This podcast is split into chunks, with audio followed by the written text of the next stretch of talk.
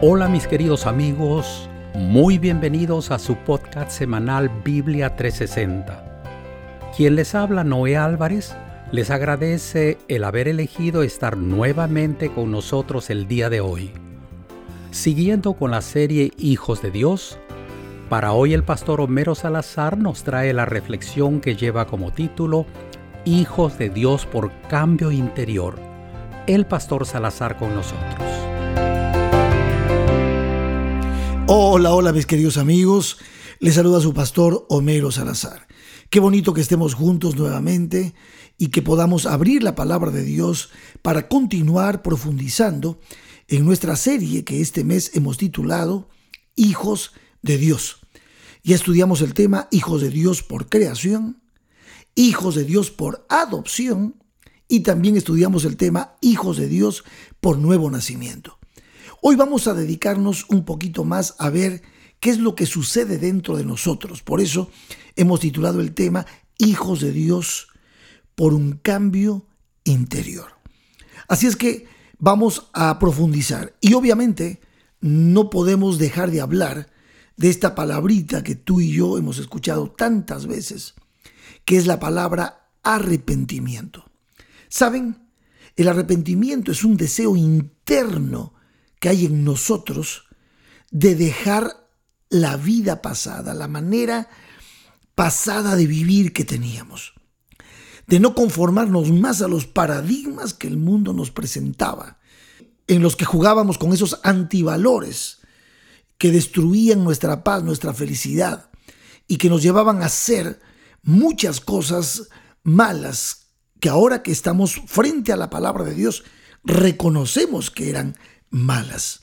Entonces, vamos a profundizar un poquito este tema y voy a leerles, para empezar, un pasaje que está en Mateo, el capítulo 3, verso 2, 8 y 11. Dice el verso así, Mateo 3, 2.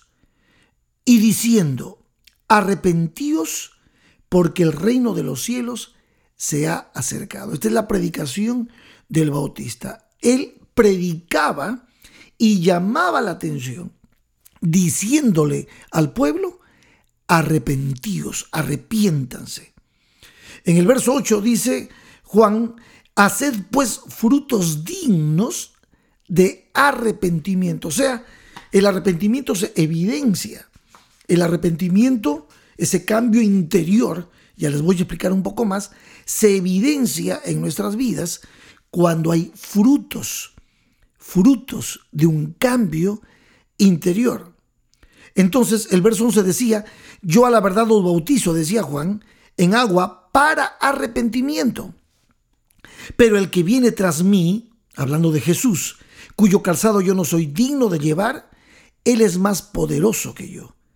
Él os bautizará en Espíritu Santo y fuego. Y aquí es donde justamente el Espíritu Santo tiene una obra muy especial para hacer dentro de nosotros, en nuestro corazón. Ya saben que cuando digo corazón me estoy refiriendo a nuestra mente. Hay un cambio interior en nosotros gracias a la obra del Espíritu Santo que utiliza la palabra de Dios para ir orientándonos, para afianzar los valores, las doctrinas, la voluntad de Dios que está revelada en su palabra y que hace de nosotros personas capaces de reconocer nuestros errores, nuestros pecados y poder entonces arrepentidos dejar esa mala forma de vivir, esa manera mala de vivir para poder vivir una nueva vida en Cristo Jesús. Es que el hombre regenerado, mis queridos amigos, experimenta nuevos sentimientos y tiene nuevos pensamientos. El Señor puso en nuestra mente, como ya lo expliqué en algún episodio hacia atrás, el Señor nos dio razón, nos dio conciencia y obviamente la razón y la conciencia que trabajan juntas echan mano de los sentimientos y pensamientos.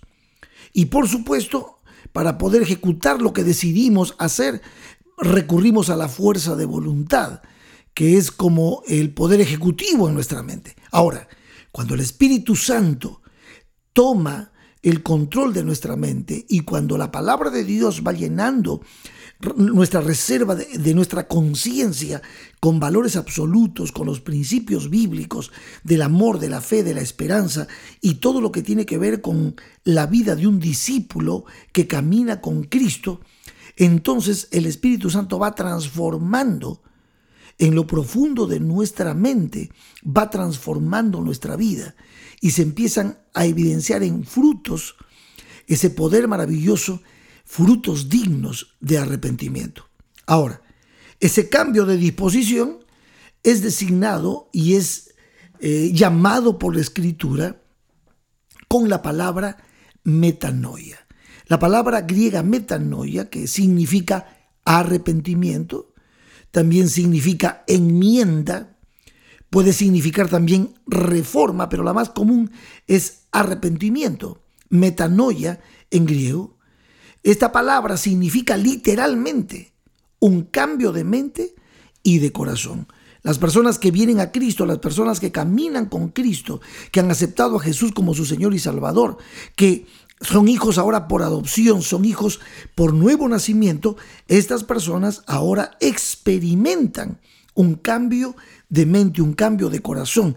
En otras palabras, se sana su razón, sana su conciencia y sus pensamientos y sentimientos sanan y por supuesto eh, la fuerza de voluntad que tienen para hacer las cosas que honran, que glorifican, que eh, agradan a Dios, es lo que empieza a evidenciarse como fruto en la vida de esa persona. Quiero mostrarles una palabra griega también, que es que pareciera hablarnos de arrepentimiento, pero no es así es la palabra metameleia. La palabra metameleia significa pesar o tristeza, a diferencia de metanoia, que significa cambio de mente. Ahora, el metameleia, el pesar o la tristeza que una persona puede eh, experimentar y cambiar momentáneamente de conducta, está muy relacionada a la actitud que la mayor parte de nosotros los humanos eh, realizamos cuando de repente eh, estamos haciendo algo malo y somos descubiertos y entonces porque somos descubiertos experimentamos metameleia, o sea, dolor, tristeza, porque nos descubrieron haciendo algo malo, que si no nos hubiesen descubierto, hubiésemos continuado haciendo eso que estábamos haciendo. Entonces, Allí esta palabra metameleia no es específicamente la que se espera que viva un hijo de Dios. Un hijo de Dios debe experimentar el metanoia, que es el arrepentimiento, donde hay un verdadero dolor.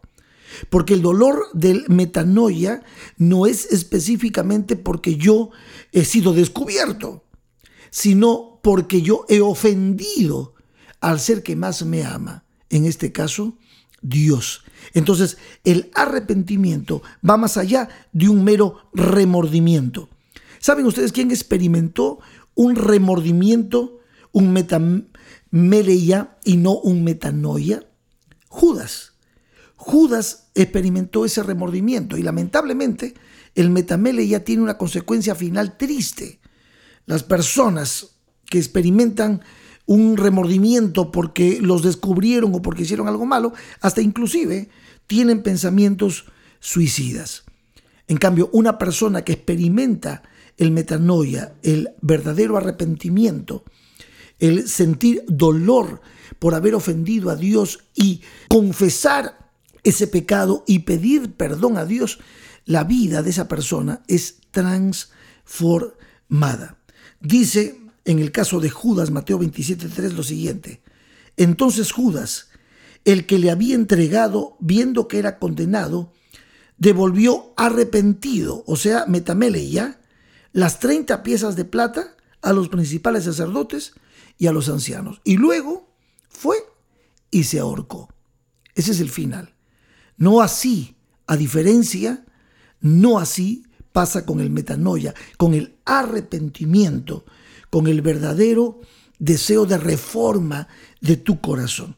Y aquí el apóstol Pablo en 2 de Corintios capítulo 7, versos 8 al 10 nos muestra la diferencia que existe entre el arrepentimiento que experimentó Judas, el metameleia, y el metanoia. Escuchen, dice así, verso 8, segunda de Corintios 7, verso 8, porque aunque os contristé con la carta, no me pesa, aunque entonces lo lamenté, porque veo que aquella carta, aunque por algún tiempo os contristó, ahora me gozo no porque hayáis sido contristados, sino porque fuisteis contristados para arrepentimiento, porque habéis sido contristados según Dios, para que ninguna pérdida padecieseis por nuestra parte. Y ahora noten cómo explica Pablo esto. Porque la tristeza, que es según Dios, produce arrepentimiento para salvación. Pero la tristeza del mundo produce muerte. Wow, noten la diferencia entre el remordimiento y la diferencia entre el verdadero arrepentimiento, el sentir dolor por haber ofendido a nuestro Dios y el deseo de que Él perdone ese error y nos dé vida eterna. El verdadero arrepentimiento manifiesta tres cosas importantes. Contrición, confesión y reparación. Voy a leerles un poquito algunos textos que van a ayudarnos a entender lo que es el verdadero arrepentimiento. Contrición es dolor, ¿no? Dice, en el Salmo 51, verso 17 nos dice, los sacrificios de Dios son el espíritu quebrantado al corazón contrito y humillado, no despreciarás tú, oh Dios. O sea, el verdadero arrepentimiento, en el cambio de mente que nosotros empezamos a experimentar es reconocemos nuestro error, reconocemos nuestro pecado, reconocemos que hemos ofendido a nuestro Dios, a nuestro mejor amigo, y entonces anhelamos el perdón. Y aquí viene el segundo paso, confesión. El Salmo 32.5 escribe David lo siguiente, mi pecado te declaré y no encubrí mi iniquidad. Yo dije, confesaré mis transgresiones a Jehová y tú perdonaste la maldad de mi pecado. Entonces, sentimos dolor por haber pecado, confesamos nuestro pecado directamente a nuestro Padre, Dios, y Él escucha, conoce el arrepentimiento de nuestro corazón y perdona nuestro pecado. Ahora, el tercer paso es reparación, o sea, reparar el daño que hemos hecho. Número 5.7 dice, aquella persona confesará el pecado que cometió y compensará enteramente el daño y añadirá sobre ello la quinta parte y lo dará a aquel contra quien pecó. Entonces, allí tenemos también un tercer paso. El tercer paso es devolver lo robado. Recuerdan ustedes la experiencia, en el caso del robo, la experiencia de saqueo. ¿eh? Él devolvía lo que él había eh, saqueado o robado, ¿verdad? Entonces, quiere decir, hay situaciones en las que no es posible. Una persona que cometió un, un, delito, que mató a alguien, que está arrepentida, ya no puede devolver la vida. Pero hemos visto cómo Dios de alguna manera, la persona eh, que fue ofendida, que ha sufrido de alguna manera cuando el Espíritu de Dios toma ambos corazones, el del asesino y el pariente que ha sido afectado. Entonces hay muchos testimonios donde ha habido perdón, ha habido reconciliación en esto que, que es tan difícil como es la pérdida de un ser amado. Muy bien, entonces experimentar un cambio interior, también a esa experiencia del cambio interior a través del arrepentimiento que produce contrición, confesión y reparación, ese cambio interior también es denominado, es llamado renovación. Algunos lo llaman renovación mental o simplemente se usa la palabra renovación. Por eso habíamos leído ya en los otros episodios Romanos 12.2, que nos dice, no os conforméis a este siglo, sino transformaos por medio de la renovación de vuestro entendimiento, para que comprobéis cuál sea la voluntad de Dios agradable y perfecta.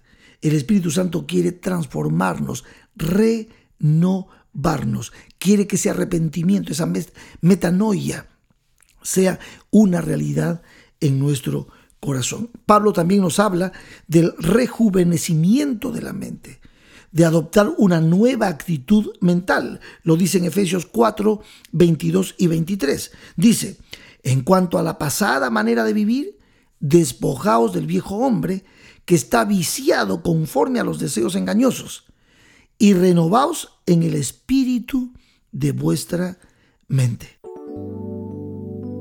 Mis queridos amigos, mis queridas amigas, en otras palabras, metanoia, arrepentimiento, nos habla de la transformación de la mente.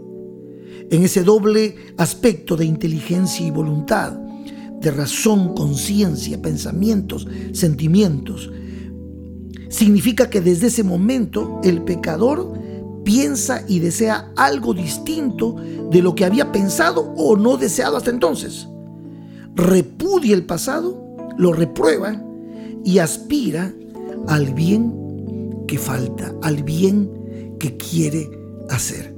Esta es la experiencia de vivir como hijos de Dios por cambio interior.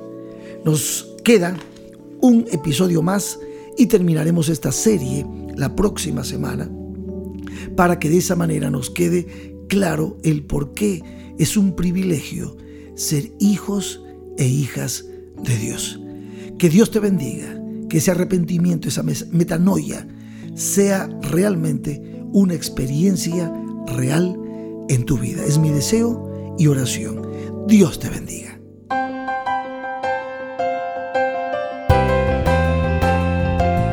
Gracias, Pastor Homero Salazar. A través de la reflexión que hemos escuchado hoy, hemos comprendido que tenemos un Padre amoroso que siempre está velando por ti y por mí. El próximo episodio de la serie Hijos de Dios lleva como título Hijos de Dios por conversión. Aquí te esperamos, no faltes. Que Dios te bendiga.